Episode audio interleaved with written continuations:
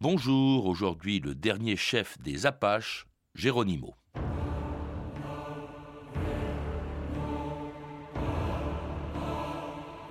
Autrefois, j'allais comme le vent. Aujourd'hui, je me rends à toi et tout est fini. Geronimo au général Crook en 1886.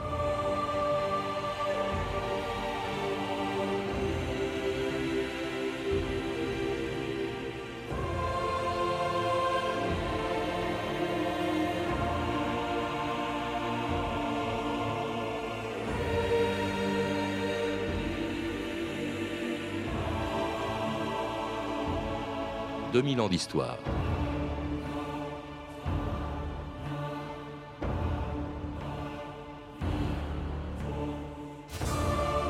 En février 1909, quelque part dans l'Oklahoma, un vieil Indien de 85 ans rentrait chez lui après avoir acheté une dernière bouteille de whisky.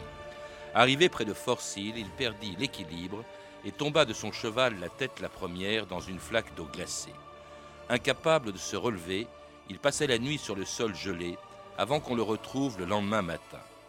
Transporté chez lui, il allait mourir quelques jours plus tard, emporté par une pneumonie. C'est ainsi que le 17 février 1909 se terminait la vie de celui qui, à la tête des Apaches, avait résisté pendant plus de 30 ans à l'armée américaine, le chef des derniers Indiens à avoir refusé d'être enfermé dans les réserves où voulait les parquer 37 ans plus tôt le gouvernement des États-Unis. Les Apaches Chiricahua du sud-ouest américain étaient la dernière grande tribu à défier le gouvernement des États-Unis et ses efforts pour imposer le système des réserves. L'armée, sous le commandement du brigadier général George Crook, avait reçu pour mission de briser cette résistance. Dis aux vieux et aux autres qu'on ne leur fera aucun mal. On est venu vous conduire dans une réserve d'État. À votre arrivée dans la réserve... Seul un guerrier Chiricahua et sa bande de renégats résistèrent. Il s'appelait Goyacla. Mais des années auparavant, les Mexicains lui avaient donné un autre nom. Geronimo.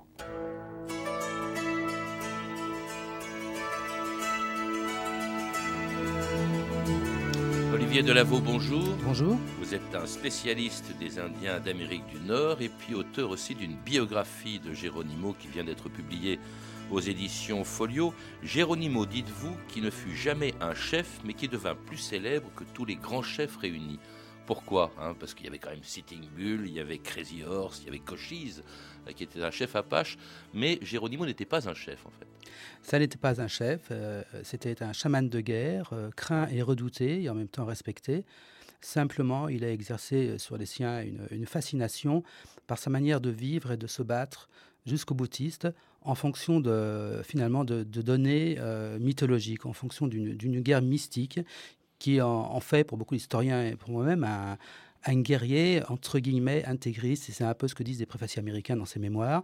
Euh, cet intégrisme poussé jusqu'au bout, ce, en fait, c'est le, le, guerrier du désespoir. Et ce simple fait d'être guerrier inspiré, fait que euh, sa réputation dépassa toute celle des, grands chefs qui étaient des, grands politiques ou des, ou des chefs sociaux, des chefs de village, euh, euh, avec une légitimité sociale et politique, tandis que Geronimo n'avait pas de légitimité, disons, sociale et politique au sein de la tribu. C'était un, un guerrier qui avait ses partisans. Alors, né à une date indéterminée, à un endroit d'ailleurs indéterminé aussi, c'est quand même une population nomade, hein, les Apaches. Enfin, il est né autour de 1824, dites-vous, 25, euh, dans une des très nombreuses tribus Apaches. On ne peut pas comprendre en fait son histoire non plus, ni celle des Apaches, sans savoir qu'ils étaient très profondément divisés, Olivier Delaveau.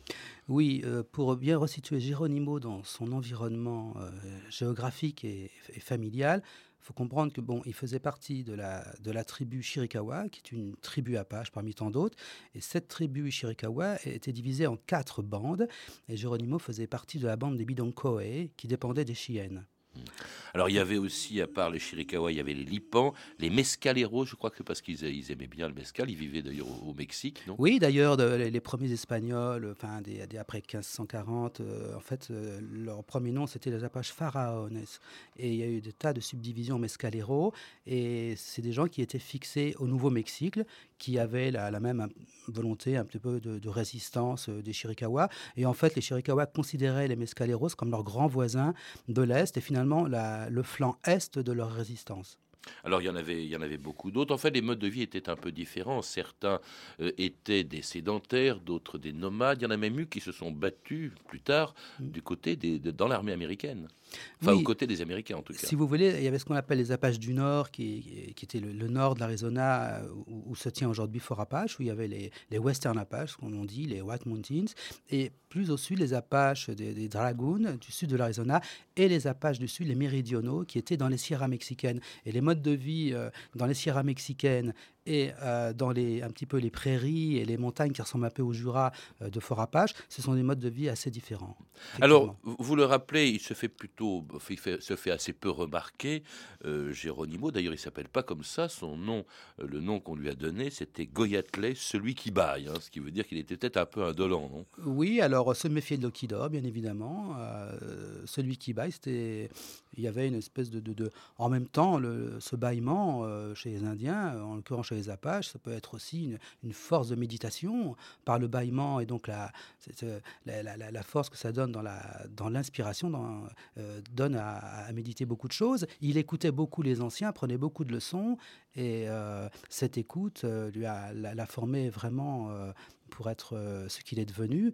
Et ce n'est qu'un plus tard qu'un incident très grave qui, a, qui a donné un autre nom. Alors justement, cet incident grave, c'est tout simplement, euh, enfin tout simplement si je puis dire, sa famille, sa femme, ses enfants qui sont massacrés par les Mexicains. Oui, c'est pire qu'un incident même. En, fait, le, en mars 1851, euh, comme d'habitude, les Apaches euh, vont dans la province de Chihuahua, dans la petite ville de Janos, pour faire du troc. ils s'entendaient bien avec les gens du Chihuahua et les, Apaches, comme beaucoup d'autres Indiens, sont les gens qui font du troc. Et en se rendant à Janos, ils ont été piégés euh, donc pas, loin de la petite ville. Des, soldats mexicains qui venaient de l'autre État mexicain, c'est-à-dire le Sonora, sont venus massacrer des familles entières, dont la mère de Geronimo et ses trois enfants. D'où la vengeance qu'il veut en tirer. Et un an plus tard, il attaque lui-même un village mexicain, à Et c'est là que euh, ben, est devenu ou serait devenu Géronimo, Olivier Delavaux. Voilà, il y a une douleur intense, hein, égard à la, perte de cette famille dans les conditions cruelles dans lesquelles ça s'est passé. Euh, la vengeance fomente. On lui permet de prendre la direction euh, des opérations du fait que c'est lui qui a subi le plus de, pertes.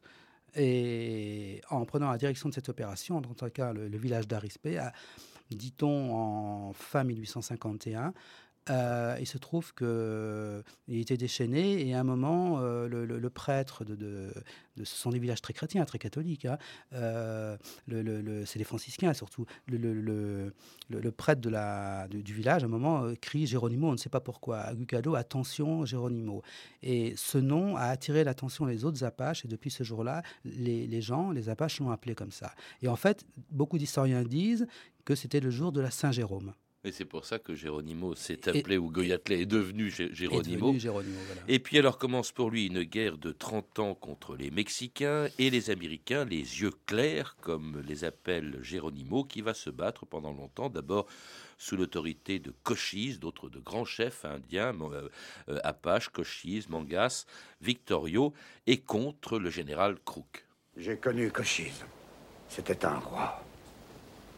Un homme sage, vénéré par son peuple. J'ai connu Victorio. C'était un chef orgueilleux.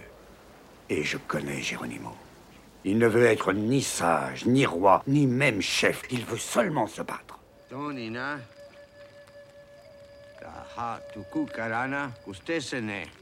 Avant l'arrivée des yeux clairs, la vie était belle. L'œil clair ne comprend pas la tradition apache.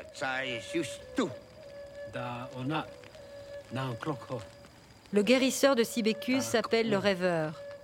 Il dit que les chefs morts se relèveront, que les Apaches sont les vrais détenteurs de cette terre.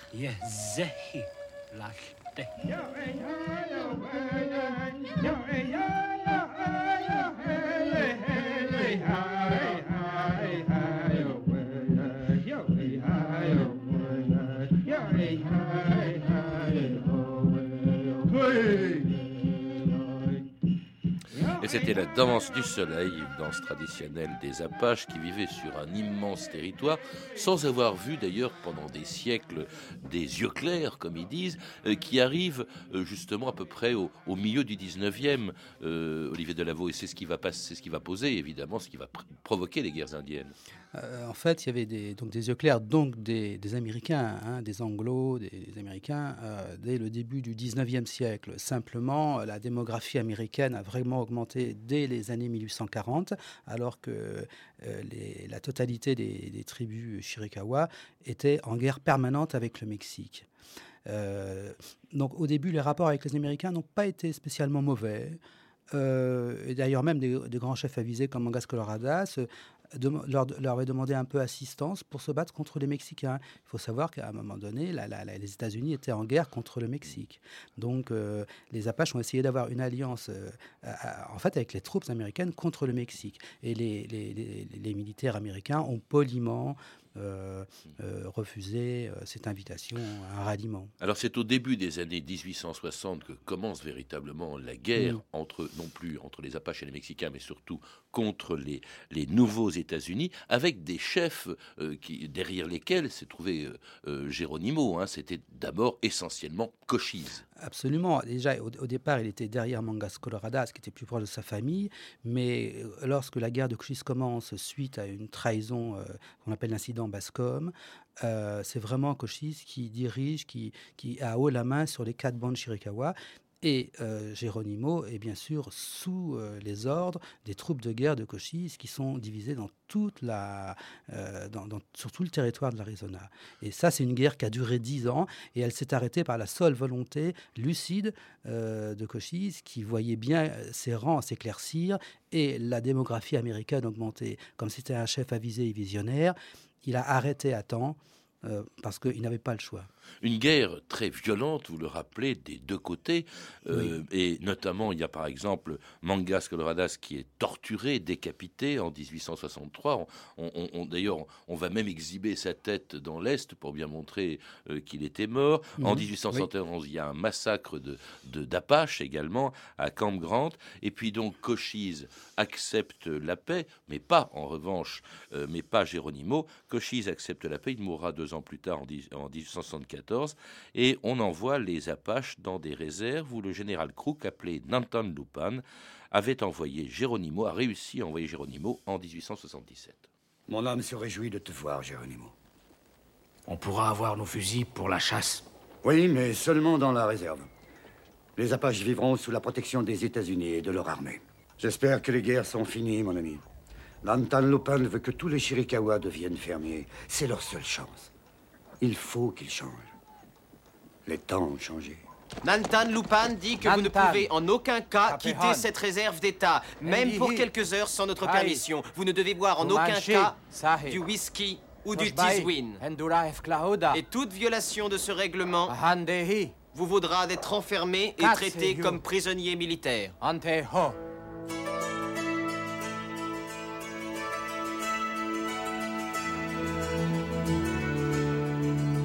Alors Nantan Lupan, c'est le nom que les Indiens euh, donnaient, que les Apaches donnaient à leur grand adversaire, le général Crook. Ça voulait dire quoi, Olivier Delavaux Le loup gris. Alors Crook n'est pas, est un général, est un des rares généraux d'ailleurs qui admirait, en tout cas qui respectait les Indiens, semble-t-il. Euh, c'est-à-dire qu'il a été rappelé en désespoir de cause parce que les autres généraux ne, venaient pas à, bout déjà de Cochise. Il y a eu le traité Cochise-Howard en 72 qui a fait grincer des dents Crook, qui était plutôt un va en guerre mais un va en guerre on va dire, respectueux et respectable. C'était un homme qui passait son temps dans la nature, à chasser, même quand il était en campagne, quand il était en guerre. Il ne portait pas d'uniforme, il avait une vareuse. Euh, finalement, ça aurait été, être un, bon connaisseur de, sciences naturelles de l'époque. Il, voilà, il admirait vraiment le pays où il était en guerre et il, avait enfin, les Apaches inspiraient beaucoup de respect. mais également, il faut savoir que Crook, avant, avait euh, lutté contre les Sioux Crazy Horse. Donc, il était un petit peu habitué à des, des hommes qui défendaient euh, avec une certaine forme de célérité et de noblesse leur territoire. Donc, il était vraiment euh, respecté par les Apaches. Et Nana disait, le grand chef Nana, un chef Mambrinos, disait avec euh, Crew qu'on sait à qui on a affaire, il vient au devant de ces hommes se battre contre nous. Et il y avait vraiment un respect mutuel. Et d'ailleurs, avant sa mort en 90, il est venu visiter les Apaches euh, en déportation pour, pour les aider et pour leur exprimer son amitié en même temps. Quelle était l'attitude des, colons qui venaient justement s'installer et contre lesquels d'ailleurs les Apaches s'étaient insurgés, euh, Olivier Delaveau bah, L'attitude de colons. Euh, euh, Qu'est-ce qu'ils cherchaient d'abord, tout simplement, dans le bah, territoire Disons, il y avait c'était la route, la piste de Santa Fe, c'était la route de Californie. les gens passaient donc par le sud-ouest, c'était la, la, route de Californie. Donc, passage obligé, Nouveau-Mexique, Arizona. Donc, territoire, qui dit ça, dit territoire Apachirikawa. Qui dit ça, dit danger, dit guerre, dit conflit. Simplement, bon, il y, avait des colons courageux qui étaient installés comme fermiers et souvent les Apaches ne les dérangeaient pas trop. Euh, les pires colons, enfin, c'était pas des colons, c'était les mineurs. Et les mineurs, euh, souvent ont été la cause, euh, au départ d'ailleurs, de, de, la capture et de, la, de, l'assassinat de Nongas Coloradas. Les mineurs ont déclenché des guerres euh, à Santa Rita del Cobre. ils savaient vraiment faire les histoires et, maltraiter les Apaches, ce qui n'était pas le cas de tous les, de tous les autres, qui étaient plutôt des, fermiers qui avaient une, seule envie, c'est de s'installer et de, et vivre tranquillement. Les Apaches n'étaient pas des tendres non plus. Ça n'était pas des tendres, mais il faut bien comprendre leur, ennemi séculaire à l'époque de la Nouvelle-Espagne, depuis 1540, euh, c'était euh, le Mexicain. Et il pensait vraiment que lorsque l'Américain est venu, d'ailleurs, il y a eu de très bons rapports avec euh, la commission Bartlett qui traçait la frontière entre les États-Unis et le Mexique. Il y a eu de beaux rapports avec les premiers officiers. Euh, il, croyait vraiment bien s'entendre avec les Américains. Euh, il se sentait beaucoup plus proche d'eux que des Mexicains. Simplement, il y a eu le traité de, 1848 de Guadalupe Hidalgo qui, qui, changeait la frontière États-Unis-Mexique. et certains Apaches, enfin pratiquement tous les Apaches, pardon, qui étaient au Mexique au début, se sont retrouvés par euh, le fait d'un traité des citoyens américains, ce qui changeait complètement la donne. Et euh, voilà, c'était vraiment là, c'était tout se passait depuis Washington finalement, les traités, les, changements de frontières, peu importait que des Indiens soient concernés ou pas, euh, ça se passait par-dessus leur tête. Comme le traité donc signe Cochise en 1872, il meurt deux ans plus tard, qui prévoit donc l'envoi dans des réserves de ces Apaches, oui, oui, oui. Vous Non, non, c'est qu'en fait, le traité de 72, c'est le, choix de Cochise qui, qui, qui, qui choisit lui-même l'endroit où seront les Chiricahua. Et en fait, Howard, en fait, Cochise a été le seul Indien à faire plier un général qui représente le président des États-Unis. Il s'appelle Howard, le général. Voilà, le général euh, Otis Howard. Mm. Et euh, en fait, la réserve existera pendant deux ans, deux ans et demi, et elle sera détruite parce qu'en fait, elle donnait l'occasion euh, aux troupes de Geronimo et de Joux, qui sont les Apaches méridionaux et les Nenni, de, de, de, traverser la réserve et d'aller guerroyer avec le Mexique en dessous. Or, dans le traité, il était entendu quand même que les Apaches devaient arrêter d'être en guerre avec le Mexique. Alors, cette réserve ou ces réserves dans lesquelles on les envoie, mm. Géronimo refuse d'y aller, puis finalement va se laisser convaincre ou va y être enfermé. L'une d'entre elles, qui s'appelait San Carlos, était euh, tellement difficile d'ailleurs qu'on l'appelait les 40 arpents de l'enfer. Hein. En fait, ce qu'on voulait faire de ces Apaches, ceux qui ne l'étaient pas en tout cas, c'est des agriculteurs. Alors, euh, oui, et là, y a, enfin, on se fout du monde là, parce qu'on euh, on veut faire de ces gens des agriculteurs sédentaires, leur faire euh, miroiter le, bien-être d'une vie sédentaire, euh, de produits de, son travail de la terre. Euh, mais quand on connaît San Carlos à l'époque et même encore un peu aujourd'hui, on s'aperçoit bien que être agriculteur à San Carlos relève de, la pure fantaisie. C'est, ce sont des marais, ce sont des moustiques, on meurt de la malaria, la terre est sèche, on peut rien cultiver du tout. Et en plus, les Apaches n'avaient pas attendu ces gens-là pour être agriculteurs. Ils avaient des petits champs de courges et de haricots dans les montagnes de la Sierra Madre. Donc vraiment, là, c'est, ils se demandaient vraiment de qui se moque-t-on? Alors Géronimo va s'enfuir cinq fois de ses réserves où on veut l'enfermer, va mener une guerre, mais alors c'est plus une guerre, c'est une guerre de guérilla, il n'y a pas de grands engagements. D'ailleurs, il n'a presque plus personne il autour de lui au fur et à mesure. Oui, il y a une vingtaine, une trentaine. Il y a une trentaine de guerriers. Il s'est rendu, il y avait, euh, il y avait ils étaient une petite trentaine, dont à peine 15 guerriers, contre 9000 hommes, américains et mexicains. Euh, non, simplement, les, les, rangs étaient éclaircis. Beaucoup de gens avaient choisi de rester sur la réserve à cause des femmes et des enfants. Beaucoup d'Apache Chiricahua sont devenus éclaireurs pour se dire moi, c'est plus possible, on n'arrive plus à suivre, euh, je veux protéger la, femme et les enfants. Donc, ce n'est pas forcément des traîtres, c'était des gens qui voulaient protéger leur famille. Et ce qui est épouvantable, c'est qu'à la fin des guerres, lorsqu'il y a eu la, après la reddition, tout le monde a été déporté, y compris les guides et les éclaireurs qui ont été alliés de l'armée américaine, qui étaient fidèles. ils croyaient vraiment que l'armée et le gouvernement les protégeraient. Oui, parce qu'il y avait effectivement, dans la, aux côtés de l'armée américaine, des supplétifs qui étaient des guides, qui étaient des guides appartenant à d'autres tribus, même des Chiricayas. Donc en fait, en réalité, il se bat même contre des Apaches, euh, le pauvre Jérôme si on peut dire. Bah, il, se, bat contre ses anciens frères d'armes. Hein. On le voit même jusqu'au dernier jour de la, à, sa, mmh. reddition euh, avec le général Miles. Euh, ce sont deux euh, anciens compagnons d'armes qui viennent lui demander sa reddition. C'est pathétique, c'est shakespearien. C'est, euh, comment peut-on, enfin, qu'on se met à la place de ces gens-là qui voient des gens de leur propre rang, de leur propre, propre famille, pardon, venir leur demander la reddition pour être déportés. Enfin, c'est... Vous avez évoqué le général Miles, Olivier Delavaux, parce que tout simplement, Crook, considéré comme trop naïf, il a capturé Géronimo, puis il a laissé s'enfuir, etc. Crook, en 1886, est remplacé par ce général Miles. Alors avec lui, c'est plus du tout pareil. Hein. C'est plus des négociations. il n'y avait plus de respect pour les Indiens. Oui, il était vaniteux et il voulait se faire un nom. Euh, voilà. Euh, en fait, en, mars 86 à Los Ambudos, au canyon de Los Ambudos, euh, le fils de Cochise, et Geronimo euh, se mettent d'accord avec Crook. Ok, on, se rend, c'est la reddition. Et dans la nuit, alors on ne sait pas comment ça s'est passé, il y a un type qui vend du whisky frelaté, qui fait boire les Indiens. Il leur raconte n'importe quoi. Vous allez être pendu, c'est des traites, faut pas y aller. Et Geronimo et ses gens s'évadent. Et là, Crook, qui était parti euh, sur Fort Bowie euh, annoncer les bonnes nouvelles euh, au président, aux autorités compétentes, ne sait pas que Geronimo s'est évadé. Et euh, il va être déposé par Sheridan, le général Sheridan, et il va être remplacé par Miles. Alors Miles, qui dispose de 5000 hommes contre la trentaine de guerriers euh, qui restent euh, autour de Geronimo, qui, Geronimo qui est traqué, il est à ce moment-là au, Mexique, et on finit par le retrouver. Il va se rendre le 4 septembre 1886 à un envoyé du général Miles, le capitaine Gatewood. C'était donc le 4 septembre 1886. La vérité, c'est que le général Miles vous pourchassera pendant 50 ans. Regarde autour de toi. Tu verras que tu n'as plus qu'une poignée de guerriers. J'ai la vie entière pour tuer tous les yeux clairs. Et je demeurerai Géronimo. Un Apache. Notre guerre est finie. Notre combat prend fin ici. Je t'offre ma paix. Par ordre du gouvernement et du président des États-Unis d'Amérique, tous les guides Chiricahua sont en état d'arrestation et seront transférés à la prison de Fort Marion, à Saint-Augustin, en Floride, avec les hors-la-loi Apache dirigés par Goyacla, alias Geronimo.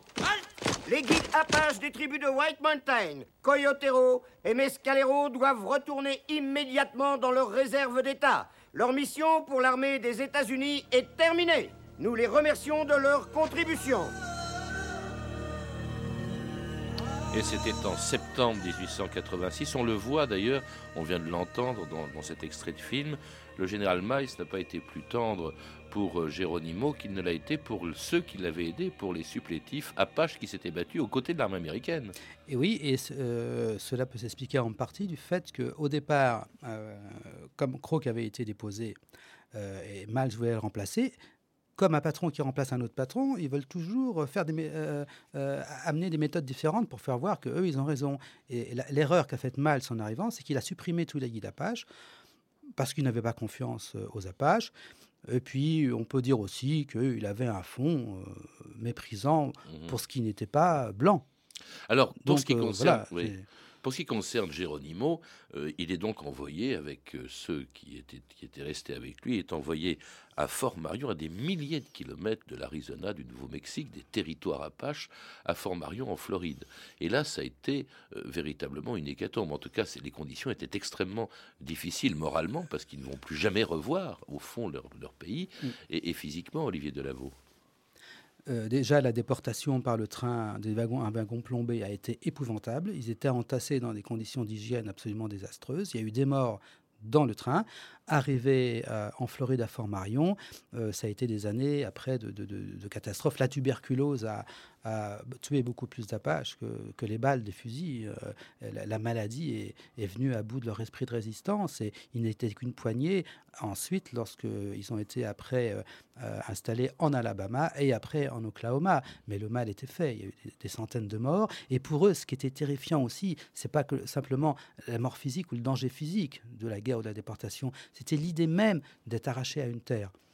Donc, euh, si vous voulez, pour eux, la Floride n'a pas de sens. Ça n'existe pas. Dans leur entendement, ça ne peut pas exister. Et c'est un pays qui est complètement différent de l'Arizona. Euh, c'est les marécages, c'est l'humidité, pour des organismes qui étaient habitués aux montagnes d'altitude du Mexique, c'est, ça n'est pas possible, c'est la mort certaine. Alors pour, euh, pour Géronimo, c'est un exil qui a encore duré 23 ans, parce qu'il est mort très âgé, à peu près à 85 ans, on le pense. Et puis alors, ce qui est pathétique aussi, quand on vous lit euh, Olivier Delaveau, c'est la façon dont il est exhibé littéralement comme une espèce d'animal de foire. En fait, ça a commencé dès qu'il est arrivé à Franc-Marion. Les, les, gens euh, s'agglutinaient autour des, des, murailles, des forts, euh, euh, parce que les Apaches Chiricahua étaient célèbres dans l'Amérique entière, ce qui explique aussi la célébrité de Geronimo. C'est jusqu'au boutisme, il n'était pas chef, mais il était connu plus que tout le monde. Et ensuite, il a été invité, exhibé à la foire de Saint-Louis en 1904. Il a fait des mini-cirques indiens comme Sitting Bull avait fait en, beaucoup plus grand avec Buffalo Bill au Halloween Show. Euh, il y a eu des petits cirques Apaches. Mais il y avait une petite chose en plus, c'est que Geronimo euh, savait faire du commerce. Il, il, décousait des boutons de savareuse, il les vendait, il fabriquait des arcs, il les revendait. Enfin, il, a, gagné beaucoup de sous et on a appris un peu après sa mort qu'il avait environ 10 000, dollars en ah banque. oui, c'était un, malin. Il avait appris quand même beaucoup de choses du monde américain dans, sa période de, de, de, de déportation il s'était fait des amis, il allait jouer aux cartes, euh, il a dicté ses il mémoires. Il buvait beaucoup. Hein. Mais il buvait beaucoup. Et bon, c'est vrai que là, le gros problème, euh, ce qui a coûté beaucoup aux Indiens dans toute leur histoire, notamment aux Apaches, ce problème-là, leur, organisme ne, avait un gros problème avec l'alcool. C'est de ça qu'il est, mort. Il y a aussi un, événement dont vous parlez, c'est le moment où, pour l'investiture du président américain Theodore Roosevelt, on demande à Geronimo de défiler pour se défiler à l'investiture. Ça fait penser un peu, vous savez, à ces triomphes des empereurs romains qui exhibaient leurs vaincus dans les, dans les rues. C'est terrible. On en est là. Euh, en 1905, Geronimo défile à l'investiture de Roosevelt dans les rues de Washington. Et est-ce que, alors, il est mort, il est resté, même enterré, on n'a pas enterré euh, en territoire apache, euh, mais euh, il reste combien d'apaches? Parce que ses successeurs ont eu droit ensuite d'aller dans une réserve Mescalero. il en reste combien aujourd'hui et quel est leur sort? En fait, on a accordé donc au Chiricahua, on les a libérés fin 1913 et on a donné le choix. Ceux qui voulaient rester en Oklahoma sont restés. Il en a resté une petite poignée, mais la majorité sont retournés dans le sud-ouest, au Nouveau-Mexique, mais j'ai bien dit, au Nouveau-Mexique, chez les Mescaleros, toujours interdiction d'aller en Arizona. Merci Olivier Delavaux. Je rappelle que vous êtes l'auteur d'une biographie de Géronimo aux éditions Gallimard, folio biographie à lire également entre les mains du grand esprit, 20 000 ans d'histoire des Indiens d'Amérique du Nord, de Jack Page aux éditions du Rocher dans la collection Nuages Rouges que vous dirigez. Vous avez pu entendre des extraits du film Géronimo de Walter Hill disponible en DVD chez Columbia Tristar. Vous pouvez retrouver toutes ces références par téléphone au 32 30, 34 centimes la minute ou sur le site franceinter.com. C'était 2000 ans d'histoire, à la technique Benoît Bassir et Henri Bérec, documentation Emmanuel Fournier, Claire Destacan et Franck Olivard, une réalisation de Anne Kobilac.